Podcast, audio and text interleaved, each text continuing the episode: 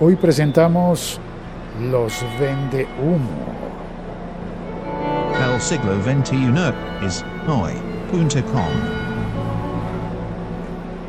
Todavía suenan las campanas de la iglesia de San Francisco en Bogotá. Yo soy Félix, arroba el locutorco, y voy a hablarte sobre una noticia que leí que me pareció muy, muy, muy interesante, que habla sobre lo que, lo que yo traduzco como vende humo. Es un, es un asunto, una problemática que ocurre con,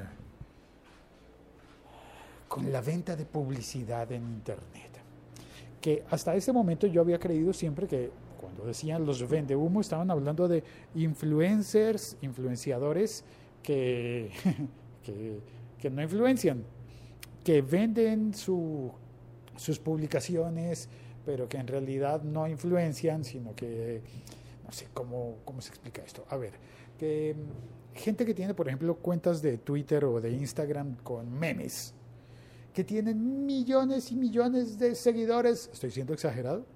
bueno, sí, un poquito. Pero esa es la idea, ¿no? Que te transmiten la imagen de que tienen millones y millones y millones de followers y venden publicidad, eh, le venden una campaña a alguien para que alguien les pague un dinero, supongo que importante, por haber puesto esa publicidad y luego resulta que esa publicidad no repercute de verdad en ventas. Eh, ¿Cómo puede ser que no repercute en ventas si invirtieron mucho dinero en publicidad? Pues porque muchas veces los seguidores, los followers de esas cuentas de memes, o también pasa por ejemplo con los videos de reggaetón en YouTube, pues son em, falsos o, son irrelevantes. ¿Cómo pueden ser irrelevantes? Pues si son falsos, a ver, si son falsos es que no existen y si son irrelevantes es que, que no importan, que en realidad eh, son personas que siguen y siguen cuentas bots o cosas por el estilo. ¿no? Entonces, un influenciador.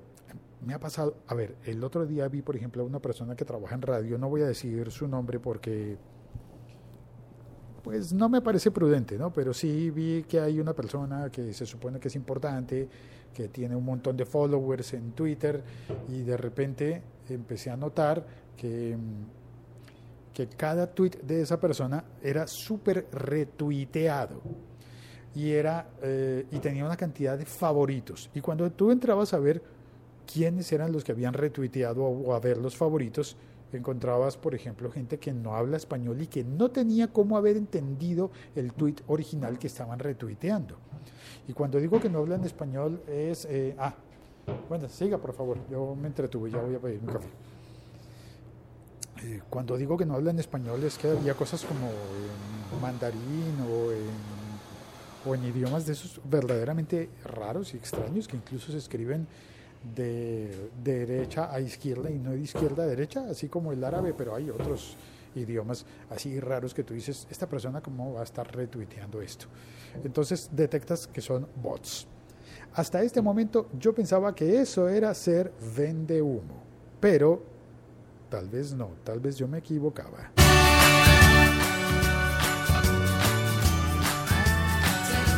Uy, qué fuerte me sonó eso. Tal vez yo me equivocaba porque en el artículo que, que recibí esta mañana me envió Jean-Paul Espina. Un saludo para Jean-Paul. Gracias Jean-Paul, muchas gracias por enviarme este, este artículo. En el artículo habla sobre otra clase de vendehumos que son mucho más pros, profesionales. Uy, gente que sí que sabe vender humo, pero muy bien vendido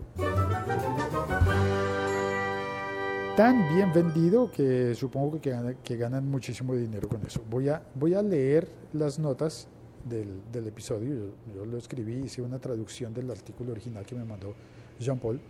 Gracias, Jean-Paul. Y mm, voy a leerlo tal cual porque la verdad es que para mí no es tan, no es tan fácil entenderlo. En las notas del, de este podcast encontrarás qué significará eso de vender humo en las redes sociales, en blogs y páginas de Internet Google, aquí viene la noticia, Google con la ayuda de algunos gigantes de los medios de comunicación está promoviendo una iniciativa de la industria llamada Ads ads.txt. Ads como, eh, como advertising, ads como publicidades, a eso se le llama así en inglés, eh, ads.txt como de texto. Pues lo acaban, eh, lo, lo, están eh, probando los señores de Google en busca de acabar con el fraude que la industria conoce como spoofing. Spoofing abarca la variedad de formas en que los compradores de anuncios pueden ser engañados a pagar por el espacio que no están recibiendo. Por ejemplo, los spoofers pueden comprar espacios publicitarios baratos de un sitio de baja calidad y luego falsamente reportarlo como un espacio publicitario en un sitio premium, como por ejemplo cnn.com, cadena de noticias. Y en ese caso lo venden a un precio más alto. Pero la publicidad no salió en CNN, salió en sitios mucho más baratos. Sitios, sitios, no sé, sitios. El anuncio en cuestión nunca se ejecutará en CNN, pero sí estará cobrado como si así lo hubiera sido. La oficina de publicidad interactiva TechLab introdujo ads.txt el mes pasado como una herramienta que puede ayudar a los compradores de publicidad a evitar vendedores ilegítimos de inventario arbitrado, ese arbitrado lo puse entre comillas porque creo que no es la traducción correcta, inventario arbitrado de publicaciones digitales y dominios de parodia. Eh, vamos a tratar de explicar esto, pero me pido el café. Ahora sí es mi turno frente a la máquina. Durante años las redes publicitarias han utilizado descripciones engañosas y confunden a los compradores sobre el inventario de los sitios a los que de verdad tienen acceso. Al participar en el arbitraje, las redes fueron capaces de reempaquetar y revender el inventario que afirmaron que pertenecía a editores con los que nunca tuvieron relaciones. Esto es confuso, ¿verdad? Se refiere como a que alguien te dice, eh, sí, sí, yo te vendo una publicidad que va a salir en el sitio web de CNN. Y en realidad esa persona no tiene acceso a poner publicidades a CNN, pero logra confundir al comprador de manera que el comprador termina pagando por una cosa que no es la que va a recibir. Sigo la lectura.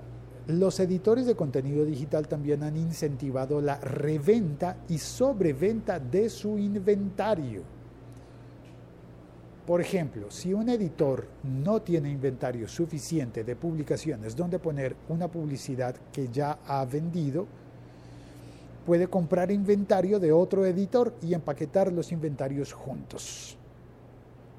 Pues estamos hablando de brokers de publicidad. ¿no? Brokers es como quien compra y vende paquetes, pero grandes, grandes de publicidad, de campañas grandes. Esto soluciona la emergencia de cumplir la reventa y el vender eh, otros inventarios de otras compañías.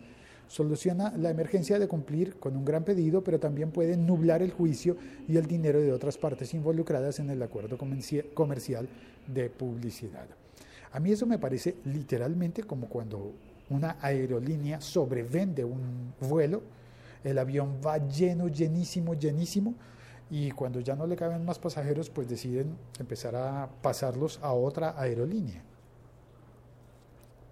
Pues así haría alguien que venda mucha publicidad y que venda paquetes tan grandes que luego no tenga como, em, como cumplir las promesas que hizo y termina poniéndolos en otros catálogos, en otros sitios web y diciéndole al cliente posiblemente, sí, sí, yo te lo pongo en CNN, sí, sí, sí, sí, yo te lo voy a poner en el siglo XXI soy y resulta que no, no lo pone allí.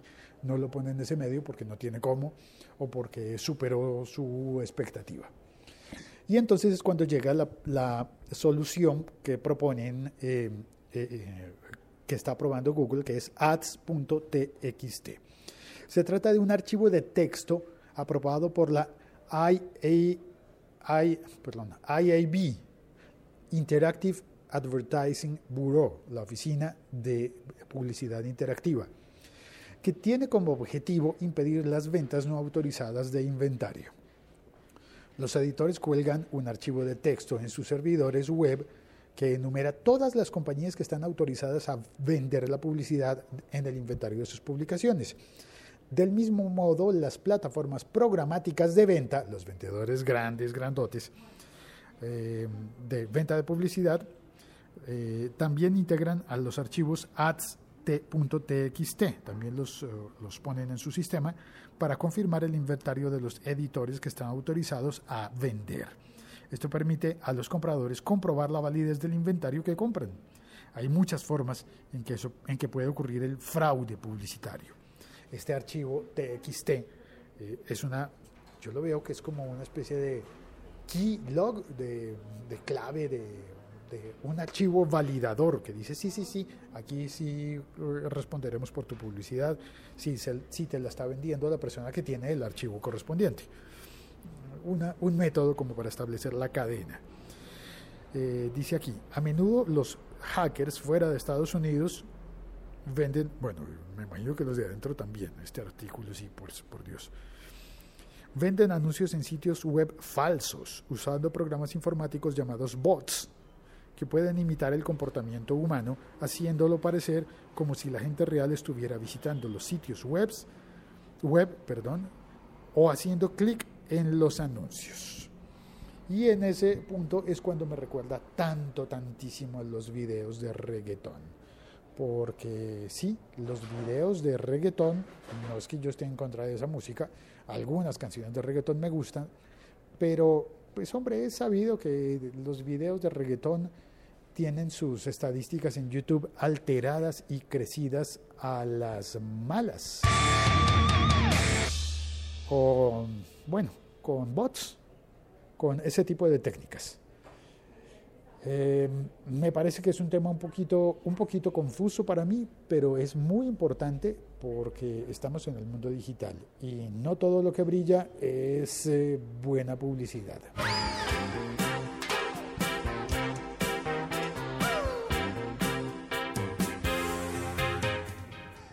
Y saludo a Oscar Valle en el chat, está diciendo, chale, güey, veremos el desarrollo del título del episodio.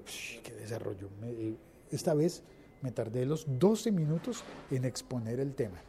Este ha sido uno de los episodios largos, largos. Yo sé que hay episodios que son más largos, pero normalmente eh, desarrollo el tema en cuatro o cinco minutos y después es la charla, la conversación, los comentarios, eh, pero esta vez se me fueron 12 minutos solamente exponiendo el tema y paso a los comentarios, o sea que creo que hoy no va a haber muchos comentarios. Eh, tengo el chat. El siglo XXI es hoy.com. También está eh, Diego de la Cruz. Hola Félix, eso es igual a las páginas que venden likes en redes sociales. Son likes generados por bots y no reales. También saludo a Milko Romero desde Lima y a Jack de Hola, salud, ¿cómo te va?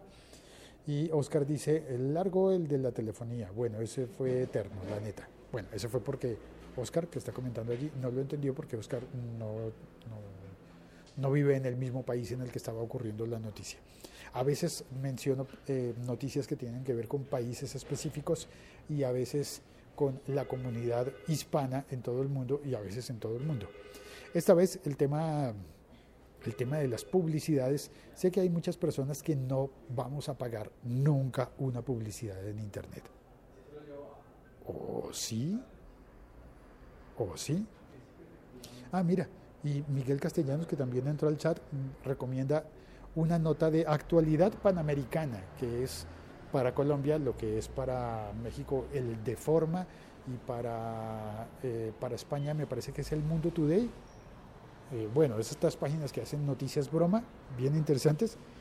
Dice, y la que nos recomienda Miguel Castellanos dice, vendedores de humo tendrán que declarar renta. Hombre, sí señores, los vendedores de humo también tienen que pagar impuestos.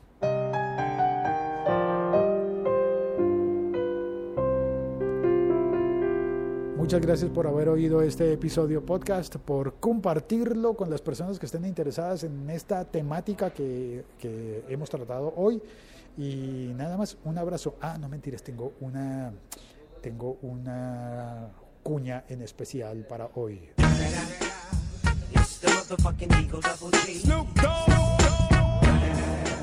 Cuña no, es darle la bienvenida a un nuevo podcast que existe en Colombia que se llama Amigos TIC eh, un podcast bien, bien interesante que habla sobre tecnología este, este sí es aplicada puramente a Colombia. de- y es un podcast que reúne a cinco importantes figuras que saben mucho de la tecnología en Colombia eh, y que están reunidas en torno a el proyecto de Amigos TIC en Caracol Radio. Caracol Radio es una empresa que pertenece a Prisa, sí, al grupo Santillana. Y ellos han ha hecho este primer, creo yo que es el primer podcast hecho por esa compañía en Colombia como podcast. No como lo que estamos acostumbrados a que ocurre normalmente, que es que republican sus contenidos de radio, algunos de los cuales son verdaderamente muy buenos, como el de Diana Uribe, por ejemplo, que siempre va triunfando en las listas de descargas de, de iTunes y de podcast pues eh, normalmente son contenidos que salen al aire en radio y los ponen como podcast. Este sería el primero que sale como podcast, solamente como podcast, y eso me gusta muchísimo. Creo que a cargo y al mando de esto debe estar José Carlos García, que ha estado haciendo muy buen trabajo y está disponible ya ese podcast. Ahora, mm, espero que pronto nos den un feed RSS porque de momento está, está anunciado como podcast, pero de momento solamente se puede oír, al, al menos al día de hoy, se puede oír en la página web de Caracol Radio, lo cual está muy bien porque sabes dónde encontrarlo, pero no está tan bien cuando lo quieres oír en aplicaciones como las que yo uso, como Overcast, como aplicaciones para, para descargar y oír podcast más eh, rápido o a tu ritmo, o meterla en- dentro de tus listas. Pero tengo fe en que pro- pronto, pronto van a habilitar el feed para que podamos descargarlo como debe ser, como, como, como debe ser un podcast, no, porque es que hay tantas formas de hacer podcast y de oír podcast que cada quien lo hace a su manera y eso está muy bien. Saludo también a Carlos Barco Pérez que está en el chat. Gracias Carlos y ahora sí me despido. Chao, cuelgo. Bienvenido el podcast de los amigos TIC.